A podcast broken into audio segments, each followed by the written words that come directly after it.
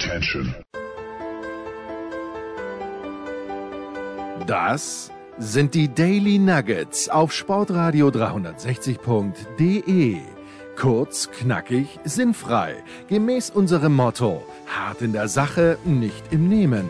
Heute mit Andreas Renner und seiner Liebe zum Vinyl. Es ist Sonntag, es ist mal wieder Zeit für Musik, Musikradio 360. Hier auf der Plattform von Sportradio 360 unser Motto, Sportreporter reden über Dinge, von denen sie wirklich was wissen, mit denen sie sich richtig auskennen, nämlich über Musik. Und äh, unser heutiger Auserwählter ist äh, Benny Zander von The Zone, Amazon, Magenta, Sport 1 und ähm, Konkurrenzpodcaster äh, vom, vom Kicker-Podcast. Hallo Benny. Hallo, schönen guten Tag. Ja, schön zusammengefasst. Genau, Kicker meets the Zone. Aber wir sind ja eigentlich, sind wir ja im, im Sport-Podcast Deutschland, sind wir ja keine Konkurrenz, oder? Zueinander? Nee, wir sind alle eine große Familie. Ja, ja. ja und äh, wir wollen uns dann halt sicherheitshalber heute auch nicht mit dir über Sport unterhalten. Eigentlich, ja, aber ich würde dann äh, trotzdem äh, vielleicht, bevor wir uns ins Thema Musik reinstürzen, äh, vielleicht noch ein, zwei ähm, äh, ein, zwei Takte mit dir äh, reden, nachdem die dritte Liga ja zu Ende gegangen ist äh, und die, die, der, der, Basketball dann, und das sind ja Themen, die bei Magenta äh, groß gefahren werden. Ähm, wie hast du denn die, äh, den unterschiedlichen Umgang der Ligen äh, in dieser Krise mit der Situation empfunden?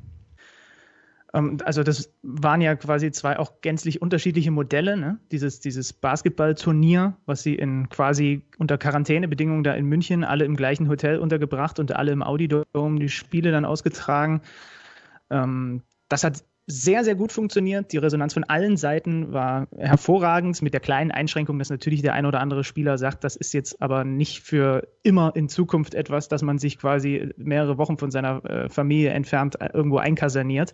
Aber den was, Umständen. Was aber auch niemand will. Ja, genau, was, was auch niemand will. Aber äh, es ist auch nachvollziehbar, dass man trotzdem mal darauf hingewiesen hat, dass es jetzt mhm. kein, kein Dauermodell sein sollte. Aber das hat ja.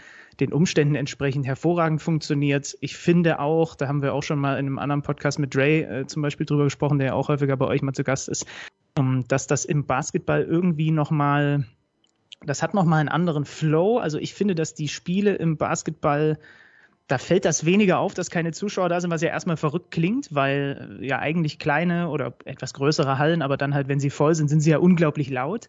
Aber irgendwie ist man das dann doch, wenn man so ein bisschen Basketball-Enthusiast ist, halt gewohnt. Dann hört man halt das Quietschen und man hört halt mehr, was da gerufen wird. Und es gibt aber natürlich auch mehr Unterbrechungen und in denen wird dann Musik gespielt und es gibt die Sirenen. Also irgendwie vom, vom, vom Gesamteindruck dann auch in der, in der Halle, was ich so dann am Fernseher mitbekommen habe, hat das, hat das erstaunlich sich einigermaßen normal angefühlt, auch wenn natürlich die Fans auch da total gefehlt haben. So. Und in der dritten Liga war es halt einfach so, dass sie dann ganz schön durchgeknüppelt sind durch diese, durch diese Saison, um die irgendwie noch fertig zu bekommen, was im Endeffekt ja auch dazu geführt hat, ähm, dass zumindest im Hinspiel der Relegation beim FC Ingolstadt gegen den ersten FC Nürnberg äh, zumindest nicht ganz so die Chancengleichheit gegeben war, wie sie vielleicht hätte sein sollen, wenn man das irgendwie zwei Tage später terminiert, weil die einen über eine Woche Zeit haben und die anderen halt im gefühlten drei, vier Tage Rhythmus gespielt haben und dann da plötzlich ein so wichtiges Relegationshinspiel in den Sand setzen.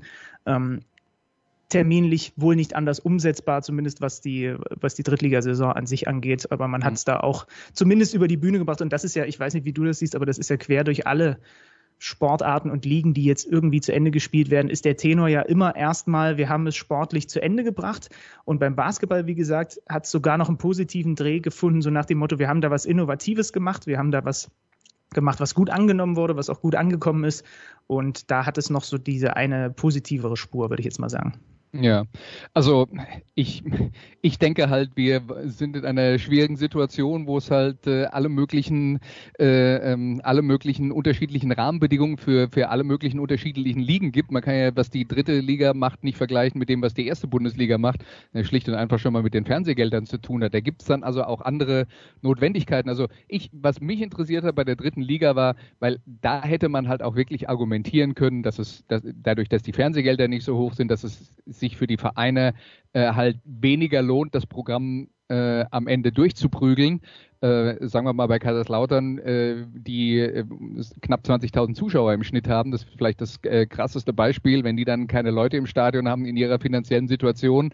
Da gab es ja jetzt andere Dinge, die dann da passiert sind, die dann vielleicht mhm. am Ende sogar gut waren für den ersten FC Kaiserslautern, weiß man noch nicht so richtig. Aber äh, also ich hätte mir zumindest vorstellen können, dass man als Drittliga, als dritte Liga mehrheitlich zum Ergebnis gekommen ist, bringt nichts für uns. Ähm, aber letzten Endes, glaube ich, wurde es halt zu Ende geführt, so gut es halt eben ging. Und dass es eine schwierige Situation ist, in der es keine perfekten Lösungen gibt, das muss uns eigentlich allen schon Mitte März klar absolut, gewesen sein. Absolut. Also, und das ist ja auch der, der Grundtenor, der auch einfach äh, bestehen sollte. Ne? Wenn du es zu Ende führst, dann gibt es nichts, womit alle zufrieden sind. Du hast natürlich in der dritten Liga dann schon gemerkt, das wurde ja dann auch sehr viel über die Medien äh, ausgetragen, dass es halt Vereine gab, die für einen Abbruch waren, ja. relativ klar, und Vereine, die gesagt haben, weiter, weiter, weiter, so. Und dann war ja das tatsächlich noch ein wenig auf der Kippe, ob das überhaupt weitergeht oder nicht, weil es ja. da halt so viel Terz gab. Da muss ja. man jetzt ehrlicherweise sagen, äh, wurde von allen Seiten, hat man jetzt nie unbedingt das beste Bild abgegeben. Das hat die DFL ja. unter anderen äh, Ausgangsbedingungen natürlich besser hingekriegt. So, muss man ganz ehrlich sagen. Das war in der ja. Drittliga schon sehr, also gut, das war unterhaltsam, so, wenn man das so von ja. außen beobachtet hat mit den verschiedenen Äußerungen und, und äh, die sollen sich mal alle nicht und bla bla bla. Aber ähm, ich, glaube, du, ich glaube, du hast recht. Also ähm, es gibt keine perfekte Lösung und wenn man es zu Ende spielt und wenn die Mehrheit der Vereine sagt, lasst es uns zu Ende spielen, dann musst du halt irgendwie einen Modus finden, wo du es dann auch durchbekommst in, in einer bestimmten Zeit. Was, äh, was mich halt dabei äh, glaube ich, am meisten gestört hat, war, dass die Reaktion der Vereine und das, was sie wollten, halt so eindeutig äh, im Zusammenhang mit ihrem Tabellenstand stand beim, äh, bei der Unterbrechung. Ja, also das, das äh, war dann halt mal wieder ein Zeichen, dass dann halt, wenn es hart auf hart kommt, denkt dann halt doch wieder jeder nur an sich und das fand ich ein bisschen deprimierend. Äh, ja. Ich weiß nicht, ob ich was anderes erwartet hätte, aber vielleicht wurden mir meine letzten Illusionen genommen. Ja, also das hat natürlich dann äh, tatsächlich beim einen oder anderen Club keinen guten Eindruck hinterlassen, aber ich habe natürlich dann auch mal so ein bisschen versucht, über meine Kanäle hier und da mal nachzuhorchen und du hast dann schon noch ein, zwei andere Dinge auch gehört. Das, was dann halt öffentlich natürlich unterm Strich steht, ist, du guckst auf die Tabelle und siehst, der Großteil der Teams oben und unten sagt eher nicht. Ja, und dann ist es natürlich eher, ja, dann ist die Schlussfolgerung klar so. Und dann, wie gesagt, habe ich zumindest mal ein bisschen versucht, mich umzuhören. Und da gab es dann schon auch noch hinter den Kulissen ein paar andere Sachen, die äh, auch damit reingespielt haben. Aber äh, klar, dass natürlich beim Großteil der Sportfans entsteht, okay, die Teams, die da jetzt unten drin sind, wollen lieber, dass die Saison nicht weitergespielt wird, weil da muss keiner absteigen. Ähm, das, das ist jetzt auch nicht überraschend gewesen, dass das dann so kam. Ne? genau, genau. Na gut, also wir haben es irgendwie zu Ende gebracht und deswegen können wir uns jetzt wieder anderen Themen widmen, den wirklich wichtigen Dingen im Leben, nämlich Musik zum Beispiel. Mhm. Und ähm, bevor wir uns äh, reinstürzen, nachdem wir jetzt schon ein bisschen über Sport geredet haben, hören wir erstmal ein bisschen Musik. Das erste Stück auf der Playlist von Benny Zander ist, ist äh, von den Foo Fighters und heißt Best of You. I've got another confession to make.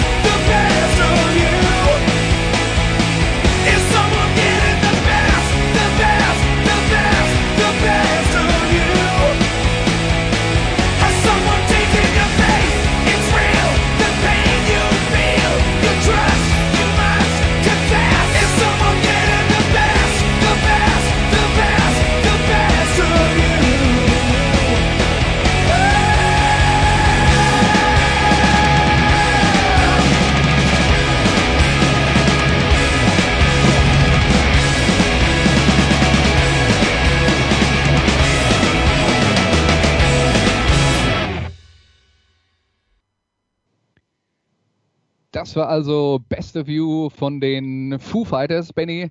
Ähm, ist das, äh, wenn das am Anfang deiner Playlist steht, äh, eine Band, die sich, die dich äh, und deinen persönlichen Geschmack schon früh geprägt hat? Wie hat das bei dir angefangen mit der Musik?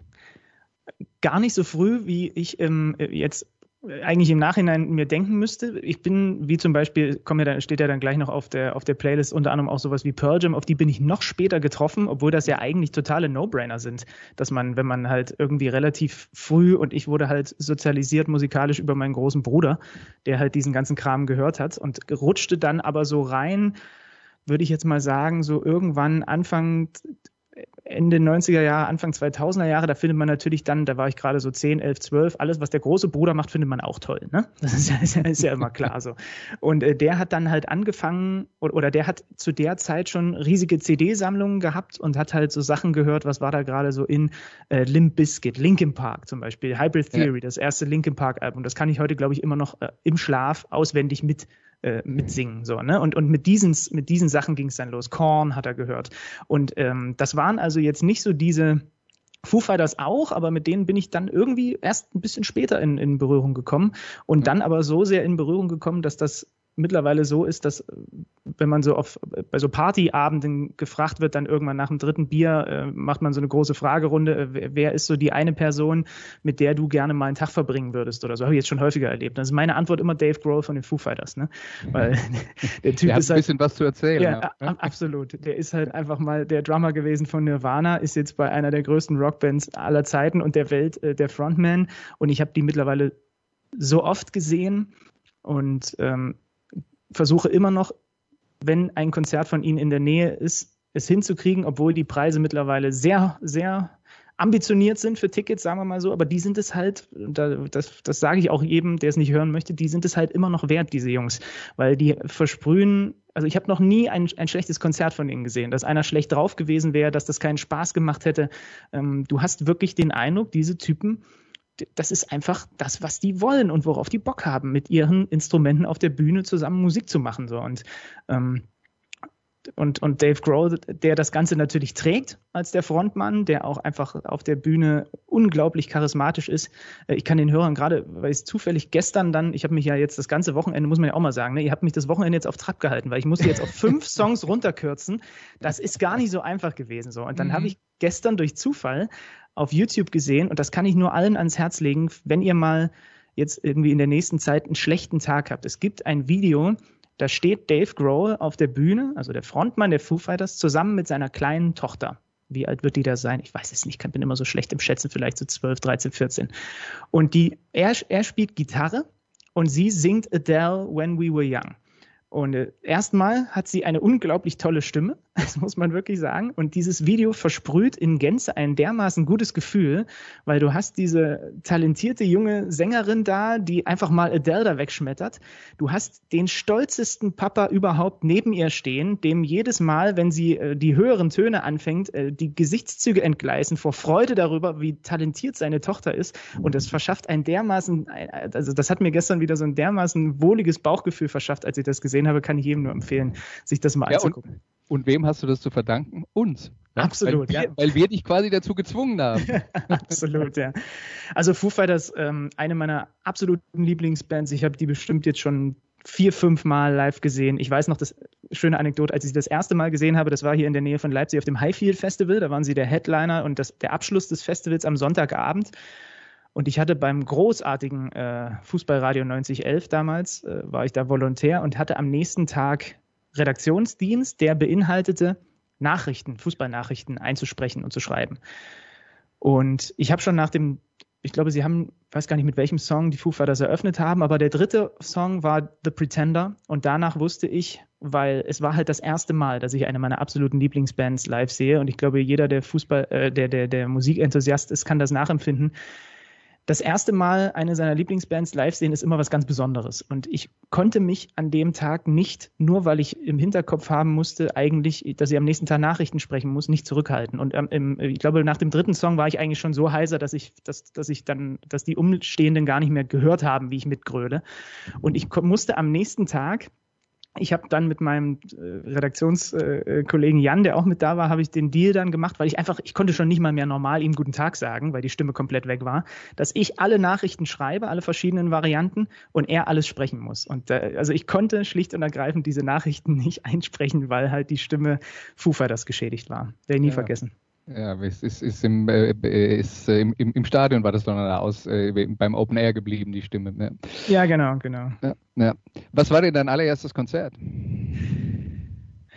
Mm, das allererste Konzert, für das ich mir selber auch Tickets gekauft habe, war Farin Urlaub Mhm. Und wie heißt es, seine Racing Crew oder das Racing Team? Ja, ich glaube ja, ja, So ähnlich, ne? In, in, in, Zwickau damals noch in der, in der Stadthalle. Das war so das, das erste Konzert, bei dem ich, ähm, für das ich auch selber Geld ausgegeben habe, wo ich, ich glaube, mit einem Kumpel damals war. Wir hatten in, in Zwickau, äh, gibt es äh, den alten Gasometer und da sind immer so Bandwettbewerbe und so gewesen. Und viele meiner meiner Schulfreunde oder ein paar, mit denen ich dann auch wirklich dicke war, unter anderem mein bester Kumpel zu Schulzeiten, der hat halt in der Band gespielt und dann haben wir da halt immer abgehangen. Das heißt, ich habe im Grunde genommen, das war jetzt zwar das erste dann professionelle ja, äh, äh Konzert, mhm. was ich dann da gesehen habe, aber das ging natürlich in irgendwelchen ähm, in irgendwelchen Bandkellern oder, oder dann halt in diesem Gasometer ging das äh, deutlich eher los, dass ich dann da immer mit dabei war und mir das halt mit angeguckt habe und dann, wie gesagt, über meinen Bruder sozialisiert sowieso schon den Zugang zu Rockmusik hatte und dann äh, war, aber Farin Urlaub war der erste, für den ich dann freiwillig mal Geld ausgegeben habe.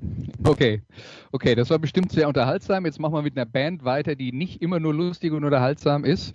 Äh, du hast sie vorhin schon angesprochen, nämlich Pearl Jam und der Song, den wir uns anhören, ist Black.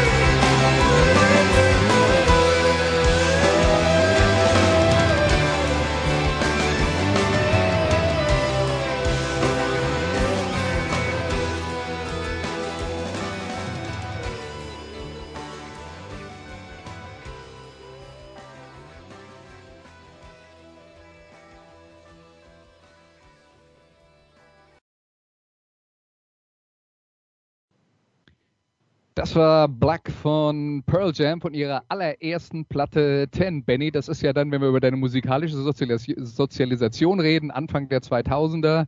Ähm, das war ja dann eher, was dein Bruder so gehört hat. Jetzt mal grob das, was man heute als New Metal bezeichnet oder damals auch schon als New Metal bezeichnet hat.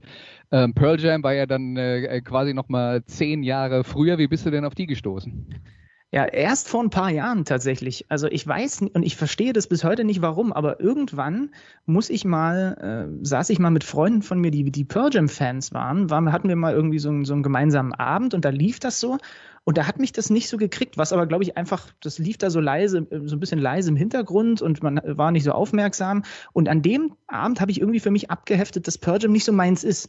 Und dann hat das viele Jahre angehalten, dass ich mich gar nicht groß mit denen beschäftigt habe. Und dann irgendwann ähm, ich glaube, da bin ich auch wieder drüber gestolpert. Ich habe dann immer mal so Phasen, da, da äh, hefte ich mich äh, in, in YouTube fest und, und, und, und klicke mich von, von Video zu Video und auch von so Konzertvideo zu Konzertvideo und auch dann so zu also Aku Akustik-Sessions. Und da bin ich dann, äh, glaube ich, mal über Eddie Vedder gestolpert und dachte mir, also du, man kennt ja vor allem, das Lustige ist ja, ich habe dann zwar so in mir drin die Attitüde gehabt von wegen so Pearl Jam ist nicht so meins, aber eigentlich kannte ich wahrscheinlich zu dem Zeitpunkt auch schon 12, 13, 14 Lieder, weil die ja alle total bekannt sind. Alive, ja. Black und wie sie nicht alle heißen. Ja. So, und dann peu à peu habe ich mich denen angenähert und jetzt, also ist mittlerweile 10 ist eins meiner all-time favorite Alben überhaupt. Wie kann bitte ein Album so viele gute Songs beinhalten? Und ähm, das ist ja dann doch offensichtlich dieses Phänomen, dass bei Bands halt häufiger mal die ersten Alben tatsächlich die richtig guten sind, wo sie noch richtig viel zu erzählen haben und so. Ja. Ähm, und, und Black ist halt ein, auch einer meiner absoluten Lieblingssongs. Auch da, frevelhafterweise, habe ich mal, als ich vor einer Weile die Chance gehabt hätte, mir auch Tickets zu kaufen für einen Eddie Vedder Solo-Akustikabend in Berlin, ich glaube in der Wuhlheide oder Waldbühne, habe ich gesagt, nee, mache mach ich nicht mit, würde ich nie wieder machen. Ich hoffe, dass er irgendwann auch nochmal solo kommt. Ich hätte auch Tickets gehabt, jetzt vor zwei oder drei Wochen wäre auf der Waldbühne Pearl Jam gewesen. Die ja. habe ich das erste Mal vor zwei Jahren, glaube ich, dann auch auf der Waldbühne gesehen, was ja wahrscheinlich die schönste Konzertlocation ist, die wir in Deutschland haben, wenn wir mal ehrlich sind. Ähm, und das war von vorne bis hinten so beeindruckend, dieser Typ, der da mit seiner Rotweinflasche auf die Bühne kommt und äh, ähm, die Songs, die du alle kennst und dann halt auch, ich glaube, da passen ja über 20.000 in diese Waldbühne rein. Ähm, das war mit der lauteste Chor des Publikums, den ich je gehört habe, wenn die dann da Alive oder vor allem halt Black auch angefangen haben zu singen. Und ähm, auch von dieser Variante übrigens, äh, oder auch von diesem Song von Black gibt es eine Akustikvariante, die hat er damals gespielt in Venedig, kann man auf YouTube finden Venice Eddie Vedder einfach eingeben und dann Black. Und ähm, das ist insofern sehr emotional und für mich auch nochmal eine Spur emotionaler gewesen, weil am Ende ihm so ein wenig die Stimme wegbricht, weil er das Lied quasi dem da gerade verstorbenen Chris Cornell widmet. Mhm. Und ähm, die beiden ja äh, nicht nur, weil sie zusammen eine Band hatten, sondern halt einfach wahnsinnig gut befreundet waren. Und äh, das hat mich sehr getriggert, weil mich zum Beispiel bei Chris Cornell, also dem, die meisten werden ihn kennen, der Frontmann Soundgarden, von, von Soundgarden ja. und, und, und Audioslave, ähm, das war das erste Mal bei mir so, dass mich der Tod eines Musikers dass das mir so einen richtigen Schlag in die Magengrube versetzt hat, weil, ähm, also das hat sich angefühlt, als wäre wirklich ein Verwandter äh, gestorben, weil ich mich so viel mit seiner Musik umgeben habe. Ich zum Beispiel auch ein riesen Audioslave-Fan äh, bin. Da, da gibt's ja, da streiten sich ja die Geister. Manche sagen ja, das ist nichts Halbes und nichts Ganzes da. Also quasi Rage Against the Machine mit Chris Conner. Ich fand die Band großartig. Und auch Soundgarden. Ich hatte das Glück, dass ich Soundgarden zweimal live sehen durfte ähm, mit Chris Cornell. Und ich habe dann tatsächlich, ich glaube, ein Jahr später war es, da habe hab ich Urlaub gemacht, in, unter anderem in Los Angeles und habe das, äh, das Grab von Chris Cornell auch besucht, wo seine Gitarre dann stand und der ist ja direkt neben äh, neben, ich glaube, Eddie Ramone äh, beerdigt dort auf diesem Friedhof. Das ist ja in, in, in, in den USA ein bisschen anders, was die, was die Friedhofskultur, sagen wir mal, angeht, als in Deutschland. Da sind ja Straßen zwischen äh, auf den Friedhöfen, wo die dann da langfahren und äh, ähm, da bin ich also auch mal hingegangen und das war dann deswegen für mich so, so berührend zu sehen, wie, wie, wie Eddie Vedder halt auch damit zu kämpfen hatte, einfach bei diesem Solo-Auftritt auf der Bühne und äh, hinten raus, wenn er dann da äh, singt, ich glaube, We Belong Together ist dann die, die Zeile, ähm, die dann halt hinten raus, wenn er Solo-Akustik macht, da macht das ein bisschen anders als die Variante, die wir jetzt gerade gehört haben. Da geht der Song auch noch mal ein wenig länger. Ähm, wie er da mit den Tränen kämpft, da habe ich mich einfach sehr mit identifizieren können, weil ich das nachempfinden konnte. Und übrigens gerade bei dir, bei der normalen Black-Variante hat man jetzt das gehört, was ich so unglaublich schade finde bei vielen Rock-Songs aus der Zeit, beziehungsweise dann auch noch in den 90ern, die lassen den Song ausfaden. Und das finde ich so schade, weil ich hätte unglaublich gerne einfach noch anderthalb Minuten, meinetwegen instrumental, gehört, wie sie den Song zu Ende bringen. Und irgendwie haben sie ihn ja zu Ende gebracht und er fadet halt aus. Und das fand ich so schade, weil ich mir denke, oh, gib mir doch noch eine Minute, Black. Gib mir doch einfach noch eine Minute. Ich würde es mir noch drei Minuten anhören. Okay, jetzt äh, habe ich dann mal noch, äh, noch eine Frage für dich dann als Basketballkommentator. Ähm, weißt du eigentlich, warum die Platte damals Ten genannt wurde? Oh, nein, weiß ich nicht. Das war die Trikotnummer von Mookie Blaylock bei den Seattle Supersonics. Das war Ach, ihr Lieblingsspieler. Ah, ja, ja. Die kommen ja, kommen ja auch aus Seattle, ne? Ja. Genau. Und waren alle große Basketballfans, also unter anderem. Ja. Na gut. Ah, siehst du mal, da lerne ich hier sogar noch was. Stark. Ja, ja natürlich, natürlich. Äh, Bildungsradio 360. ja, tolles Lied auf jeden Fall. Tolles Lied. Das, äh, das auf jeden Fall. Die nächste Band, mit der wir uns befassen, ähm, äh, das ist äh, Rise Against und der Song heißt Prayer of the Refugee.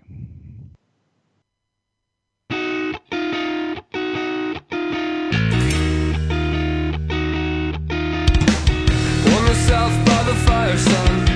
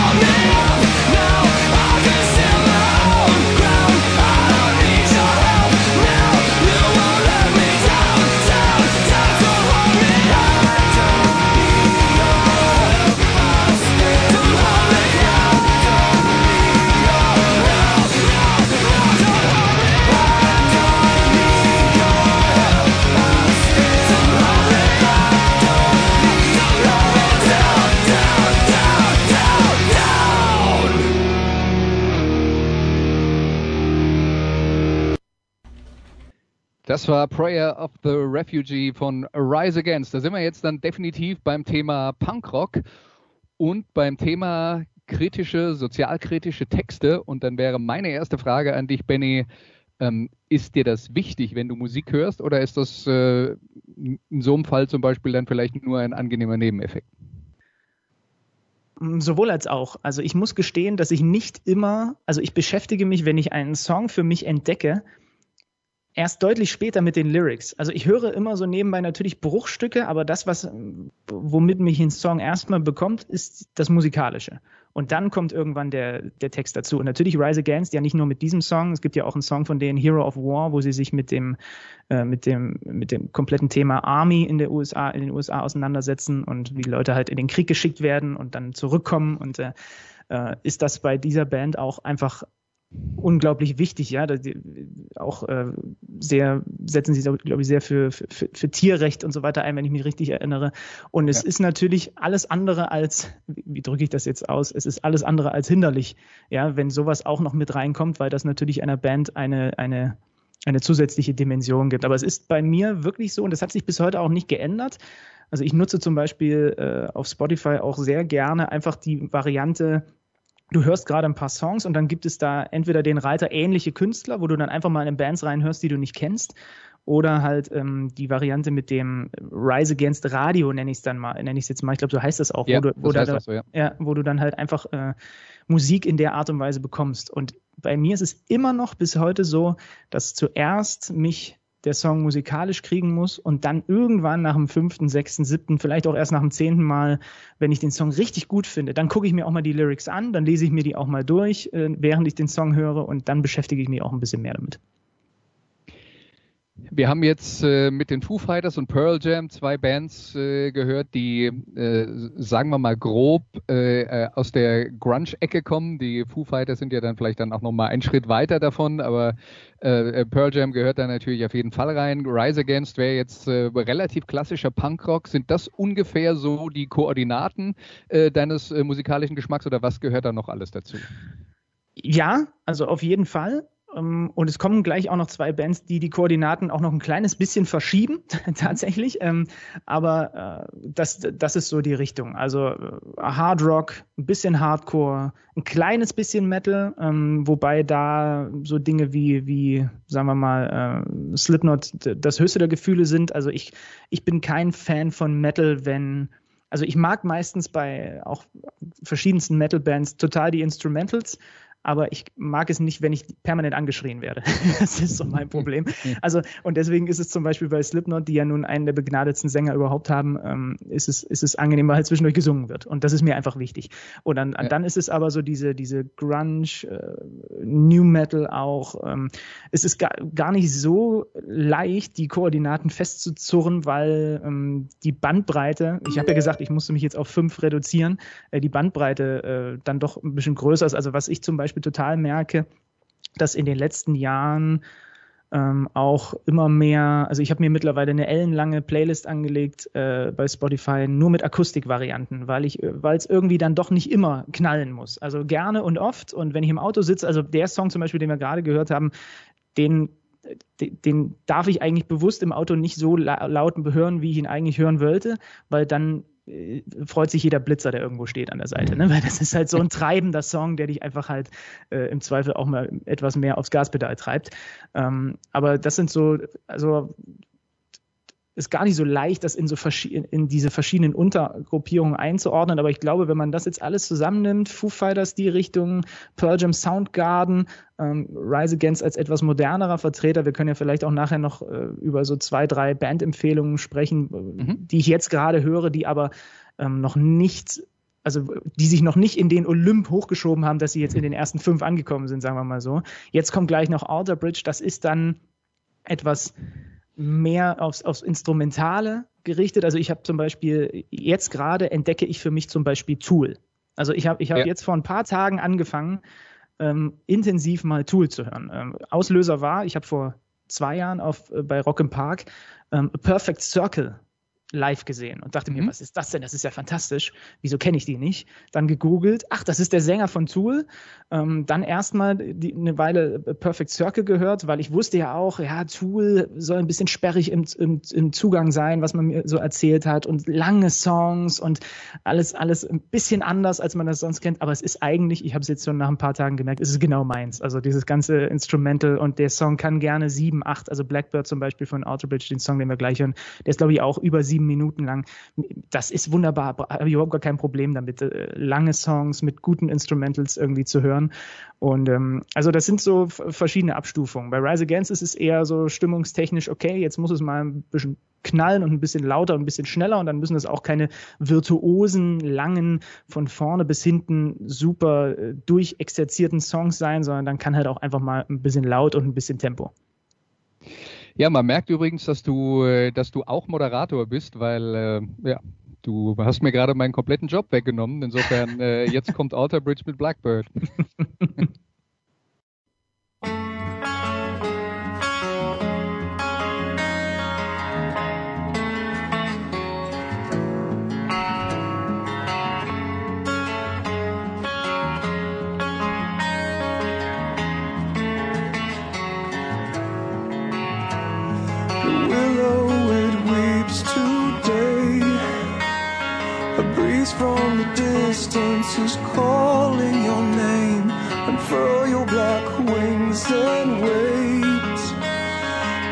Across the horizon,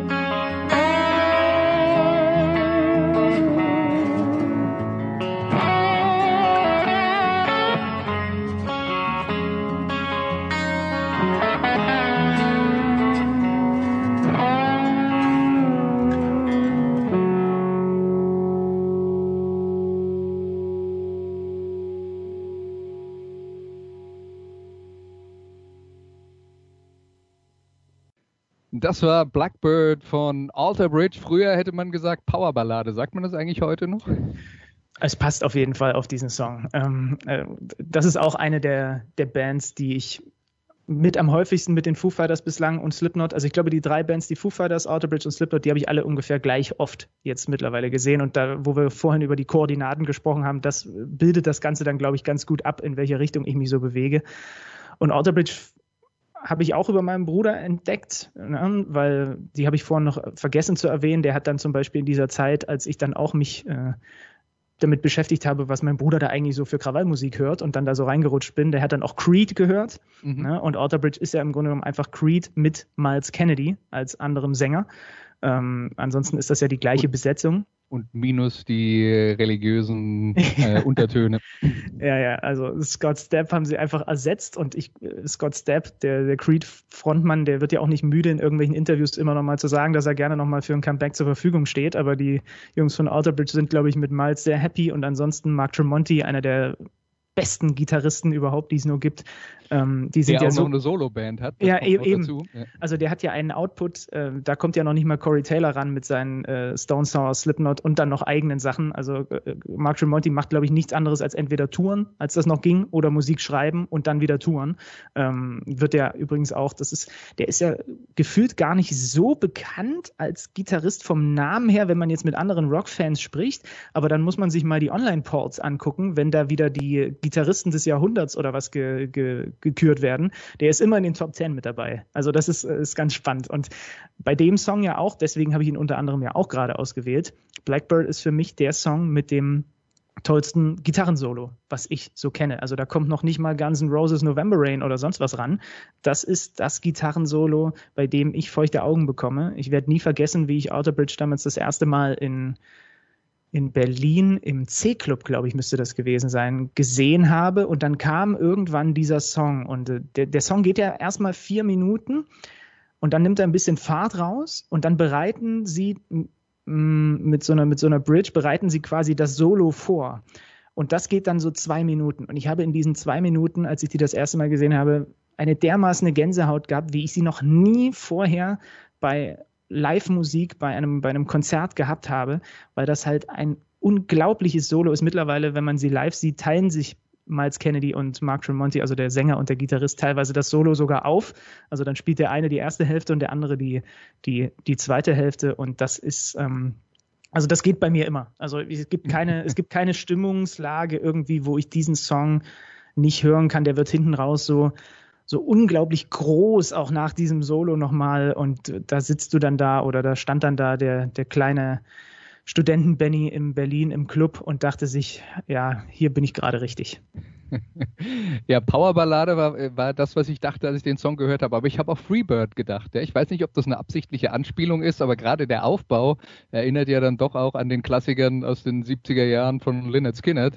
Mhm. Ähm, aber ja, es ist äh, natürlich auch alles eine große Musikwelt und jeder kann sich ja. inspirieren lassen, wo er will und äh, tut das ja auch. Das ist ja, also das ist Pearl ja Jam würde es ja ohne 70er Jahre Rock ja auch nicht geben oder die Foo Fighters. Absolut, das ist ja ohnehin spannend. Ne? Miles Kennedy, der ansonsten mit Slash tourt und mhm. ich glaube mittlerweile die Guns N' Roses Songs besser singt als der Guns N' Roses Sänger. Also das, äh, ich habe jetzt kein Guns N' Roses Konzert in den letzten Jahren gesehen, aber alles, was ich gehört habe von Freunden oder was ich gelesen habe, ist ja, dass das halt einfach mit äh, dass das halt einfach nicht mehr ganz so gut äh, funktioniert mit dem Sänger, der eigentlich mal dafür berühmt geworden ist, diese Songs zu singen. Und Miles Kennedy hat ja diese unglaubliche Range und kann ja. diese Songs halt rausschmettern. Und nicht umsonst ist er halt mit Slash dann regelmäßig auch auf Tour. Und gefühlt ist er auch der etwas angenehmere Zeitgenosse wahrscheinlich für eine Band, wenn er mit denen auf Tour ist. Ja. ähm, und äh, das ist halt einfach ein, ein, ein Wahnsinn, was der abdecken kann, stimmlich und wie der dann halt einfach Guns N' Roses Songs singen kann. Also ich glaube, man bekommt nicht wirklich einen ernsthaften Widerspruch äh, wenn man sagt, dass äh, zumindest mal technisch gesehen, und das ist ja dann jetzt mal das Kriterium, das wir anlegen, Miles Kennedy ein besserer Sänger ist als Axel Rose. Ja. Ich würde wahrscheinlich noch nicht mehr Axel Rose widersprechen, der hat halt eine andere Stimmlage. Ich habe den zum Beispiel gesehen, als er mit ACDC getourt hat und äh, das hat er zum Beispiel herausragend gemacht. Äh, Ach, ernsthaft, die, ja? Ja, auch wenn die ACDC-Fans es natürlich alle total scheiße fanden, weil Axel Rose halt für eine Art, also für viele halt ein rotes Tuch ist, weil er halt so der, die Sorte von arrogantem Rockstar ist, die ja angeblich äh, mit ACDC nicht kompatibel ist. Ähm, aber ähm, also das, äh, das ist genau das, was er auf jeden Fall äh, äh immer drauf hat. Äh, und die, die haben ja Songs von ACDC und Roaster 2 auch früher schon gecovert, als sie äh, noch in den Clubs in Los Angeles gespielt haben. Ja. Äh, das, das kann er tatsächlich. Aber natürlich, wenn, wenn es hier bei so einem Stück dann in dem großen Refrain mit dem, mit dem Breitband-Chorus dann dass, äh, dass da Miles Kennedy sicher der technisch bessere Sänger ist, der das hinkriegt. Ja, das, ah. äh, da, da, müssen wir, glaube ich, nicht drüber diskutieren. Aber, aber spannend, dass du das sagst, weil ich hatte das auch schon ein, zwei Mal, also wo wir zum Beispiel vorhin äh, Rise Against ge ge gehört haben. Ich habe die ein, zwei Mal nebenbei so mit einem Bierchen in der Hand auf dem Festival gesehen und war jedes Mal überrascht darüber, wie laut sie die Musik gedreht haben und wie leise man eigentlich den Sänger Tim gehört hat. Und äh, irgendwann habe ich aber ge gemerkt, dass das offensichtlich einfach auch daran liegt, da habe ich auch mittlerweile schon mit Freunden drüber gesprochen, die mir da ein wenig widersprochen haben, dass der live diese, diese Wucht nicht so entfaltet bekommt. Jetzt haben die aber, Rise Against, ähm, ich glaube letztes Jahr ein Akustikalbum rausgebracht oder vor, vor zwei Jahren, wo man mal auch mal rein ohne den ganzen Krawall in Anführungsstrichen ringsrum hört, was der eigentlich für eine unglaubliche Stimme hat. Das heißt, dem werde ich definitiv demnächst auch mal bei einem, bei einem kompletten Rise Against Konzert ohne Festival und so weiter mal noch mal eine Chance geben. Und ich habe das hier erlebt auf der Festwiese in Leipzig, als ich Linkin Park damals gesehen habe. Vorband übrigens. Ähm, na, wie heißt äh, die Band von äh, Sandra Nasic? Ähm, ja, äh, wie, wie, die Guano ja. Apes, die Guano Apes, ja. ja genau. die, die, waren damals die Vorband und da war ja auch vorher, ähm, habe ich regelmäßig gelesen, ich treibe mich dann ja auch oft auf solchen, auf solchen Rock-Websites rum, dass äh, Chester angeblich diese ganzen Songs nicht mehr singen könnte und was weiß ich und war dementsprechend so ein bisschen vorgeprägt. Als ich in dieses Konzert reingegangen bin, habe ich natürlich wahnsinnig gefreut. Und von wegen, der hat auch diese ganzen richtig schwer zu, sing zu singenden alten Songs, die ja wirklich anstrengend sind und die wirklich, die wirklich alles abfordern, deinen Stimmbändern, hat der da rausgeschmettert in einer Art und Weise, dass ich überhaupt nicht verstehen konnte, ähm, dass, es, dass es so ein Tenor im Internet gab, so nach dem Motto, ja, dessen Stimme ist sowieso verbraucht. Es war übrigens total spannend damals zu sehen, dass es eine ganz klare Zweiteilung der Fanlager gab bei diesem Konzert. Es gab die, die komplett ausgerastet sind, wenn vor allem die Songs der ersten zwei Alben kamen, die sie natürlich dann auch rausgehauen haben da und äh, mhm. wo die alle durchgedreht sind. Zu der Riege habe ich gehört. Ich bin jetzt nicht so ein Fan von den Sachen, die Linkin Park dann später gemacht hat. Da waren auch hier und da gute Songs dabei, aber das kam alles für mich nicht mehr ansatzweise an die Songs von Hybrid Theory oder Meteora ran. Und dann gab es die andere Riege, die kannte diese alten Songs teilweise gar nicht, sondern die kannte nur die Songs, die jetzt halt dann auch immer mal in den Charts waren oder im Radio liefen. Und es war total spannend zu sehen, dass du so eine Zweiteilung hattest innerhalb der Fanlager. Das habe ich bis dahin und danach auch nie wieder irgendwo bei einem Konzert gesehen. Ja.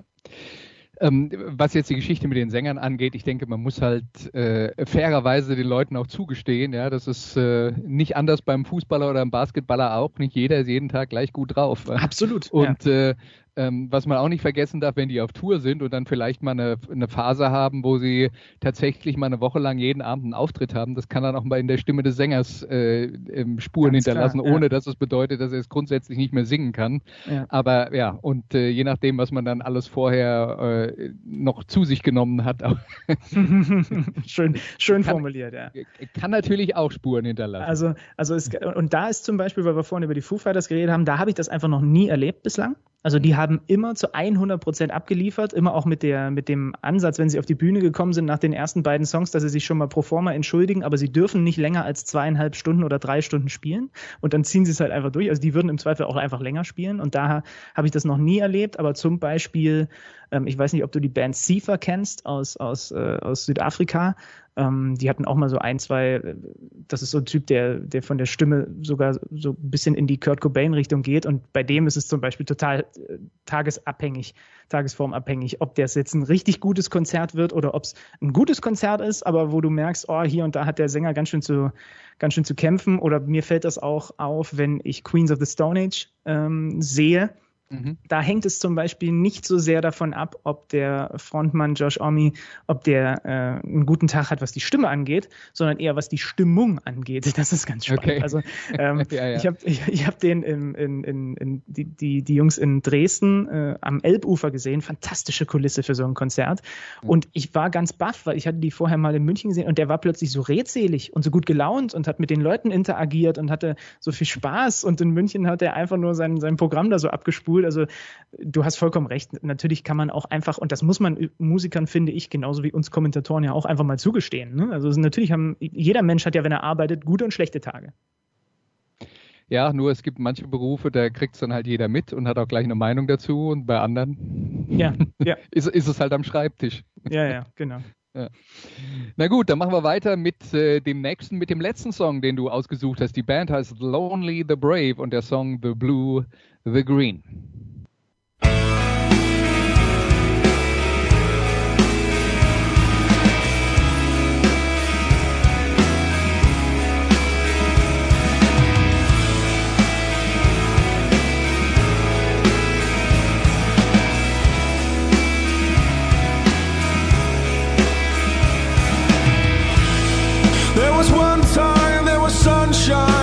Clouds staggered in. Oh, the clouds staggered in. I was crashing down a hillside. I was tied up in the blue and the green.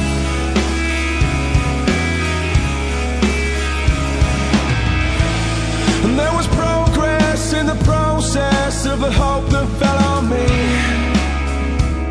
Oh, the hope that fell on me. Then you wake up in a hollow and black mark where your heart should have been.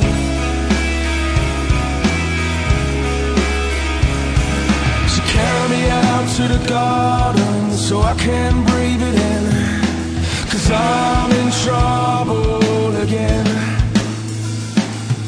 Oh, carry me out to the garden so I can't stop the end. Cause I'm in trouble again.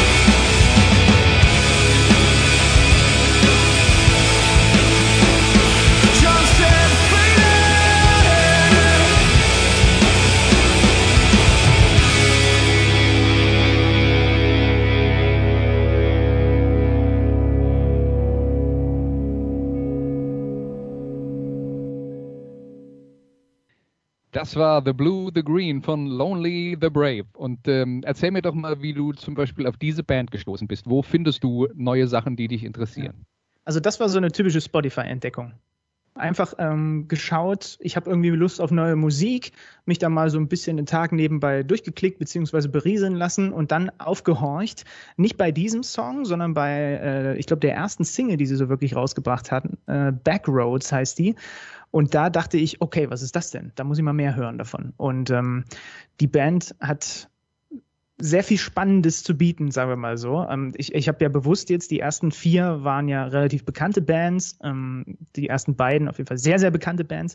Und ich wollte halt unbedingt noch eine mit reinnehmen, ähm, wo ich mich einfach immer noch darüber freue, dass ich überhaupt mal darüber gestolpert bin, weil ich habe Lonely the Brave mittlerweile zweimal gesehen in Berlin in ganz, ganz kleinen Clubs. Also wo vielleicht, ich weiß nicht, 50, 100 Leute maximal waren, wo du mhm. von jeder Situ von jedem Platz aus wunderbar gesehen hast und gefühlt die angreifen konntest so. Ähm, und äh, werde mich da immer dran werde mich da immer dran erinnern, weil solche ganz kleinen Clubkonzerte natürlich nochmal was ganz Besonderes haben. Also da kannst du dann nach dem Konzert auch zum Merchstand gehen und dann habe ich mich mit dem Gitarristen von denen noch ein wenig unterhalten. So. Und äh, das ist halt, ist dann schon nochmal was anderes, als wenn du jetzt die Foo Fighters irgendwo in einer riesen Venue siehst. Und ähm, die Band ist insofern hochspannend, weil ich finde, dass sie einen der talentiertesten Sänger hat, die ich so gehört habe. Also der passt mit, seinem, mit, seiner, mit seiner Stimmfarbe, mit seinem Timbre, mit allem, passt der genau dahin, wie ich gerne Rock höre und wie ich äh, mir, mir, mir Rocksänger vorstelle. Jetzt ist nur ein Problem. Der, der junge Mann heißt David Yates und der ist ähm, mittlerweile ausgestiegen auf der, äh, aus dieser Band. Und war, warum? Weil er ähm, ein Problem hat, vor Leuten aufzutreten. Also der hat tatsächlich ähm, äh, leider ein, ein psychisches Problem äh, mit, mit Lampenfieber und so weiter. Und ich habe die halt zweimal gesehen und hatte mich vorher auch ein wenig belesen und wusste deswegen schon, was kommt. Der stand zum Beispiel nicht vorne in der Mitte, wie man das vom Sänger normalerweise gewohnt ist, sondern der stand so links neben dem Schlagzeug und vorne war der Gitarrist. Also sie haben mit ihrer Aufstellung auf der Bühne, haben sie dem schon ein wenig Rechnung getragen und ich bin mir halt sicher, der wäre noch der Frontmann von denen, wenn Musik verkaufen nur daraus bestehen würde, Platten zu machen. Aber du musst halt touren. Und ähm, das hat er halt auch, er hat das dann, glaube ich, mal in irgendeinem Interview äh, noch gesagt und ist seitdem, gar, taucht er gar nicht mehr in der Öffentlichkeit auf, ähm, dass das unter anderem äh, zur Liebe für seine Tochter er das einfach nicht mehr machen kann, weil ihm das zu sehr zusetzt. Und ähm, ich kann halt sagen, dass ich ihn noch zweimal mit dieser Band gesehen habe, dass das ein, ein, ein, ein eigentlich für mich ein das klingt jetzt wie ein großes Wort, aber ein Jahrhunderttalent ist, wie dieser Mensch singen kann. Also äh, Lonely the Brave hat nicht nur ähm, diese tollen Songs, die ihr gerade gehört habt, die dann auch, äh, auch so groß werden. Das ist auch was, was ich mit dieser Band total verbinde, dass die Songs dann plötzlich nochmal eine andere Dimension hinten rausbekommen, sondern die machen bislang, glaube ich, haben sie zwei Alben rausgebracht, eben noch mit diesem David Yates. Und jedes Mal bringen sie das Album dann nochmal in einer sogenannten Redux-Version raus. Das heißt, wo die Songs anders arrangiert sind, deutlich ruhiger. Und da kommt seine Stimme halt nochmal dermaßen zur Geltung. Also das kann ich jedem nur empfehlen, sich das mal anzuhören, was der mit seiner Stimme machen konnte, hätte ich fast gesagt, er kann es ja immer noch, aber es hört halt jetzt keiner mehr, ähm, ist so beeindruckend. Und die haben jetzt einen neuen Sänger, der auch gut ist. Also sie haben jetzt ein, zwei neue Songs mit dem schon mal veröffentlicht. Die finde ich auch gut. Aber der hat leider immer bei mir einen Wettbewerbsnachteil automatisch, weil ich ihn mit dem David Yates vergleiche. Und ich, ja. es tut mir auch leid ihm gegenüber, weil ich höre ja eigentlich objektiv, dass das ein richtig guter Sänger ist. Aber der andere ist halt, ich verbinde mit dem so viel und mit diesen Songs auch einfach so viel, als ich die entdeckt habe, wie viel ich die gehört habe, dann eben zweimal live gesehen, ähm, dass leider der andere ähm, zumindest, äh, er, er, geht nicht von der gleichen Startposition aus ins Rennen, wie, wie es der David damals gemacht hat. Okay, was ich jetzt gerade gedacht habe, als du äh, von, von ihm live berichtet hast, weißt du, bei wem noch der Sänger neben dem Schlagzeuger auf dem Podest steht und vorne der Gitarrist und der Bassist? Bei Na? Tool. Ach, stimmt, ja, ja, klar. Richtig, bei, und das ist ja bei uh, Perfect Circle war das ja auch so, dass er ja. da äh, äh, so etwas erhöht und dann äh, hat er ja da seine ganz eigene Art der, der Bewegung, wenn er irgendwie ja. bei Konzerten ist. Ja, stimmt, sehr gut. Ja, dann habe ich ja den nächsten Grund, direkt bei Tool ähm, weiterzumachen.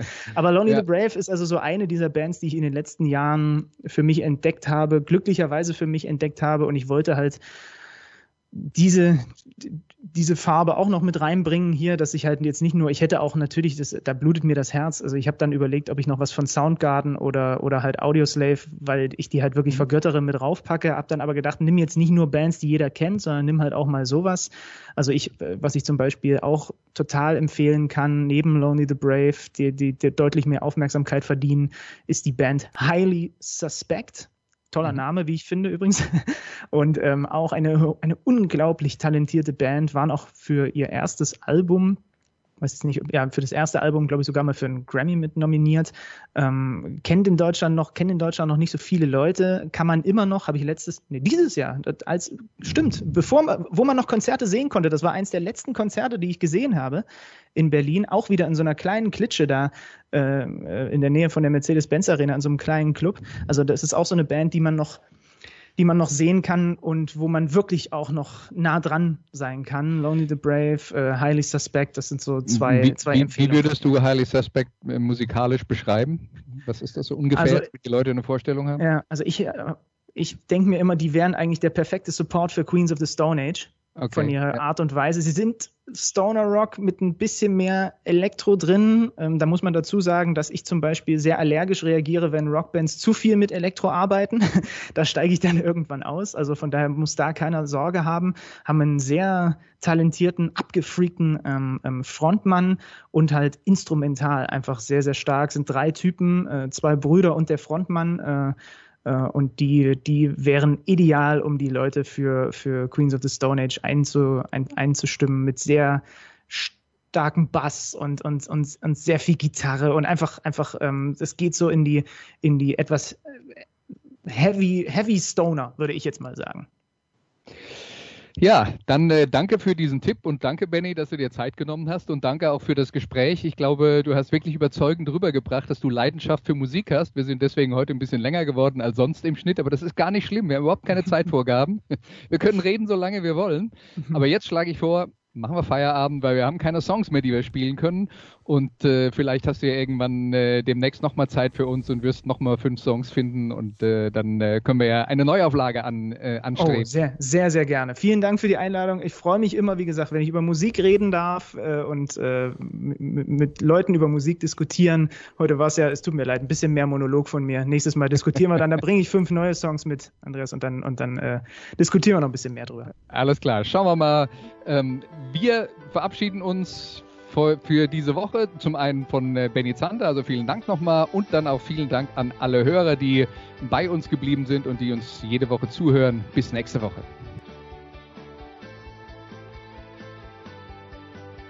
Das waren die Daily Nuggets auf Sportradio 360.de. Versäumen Sie nicht alle anderen Podcasts aus unserer sympathischen Familienwerkstatt. Schon gar nicht die Big Show. Jeden Donnerstag neu.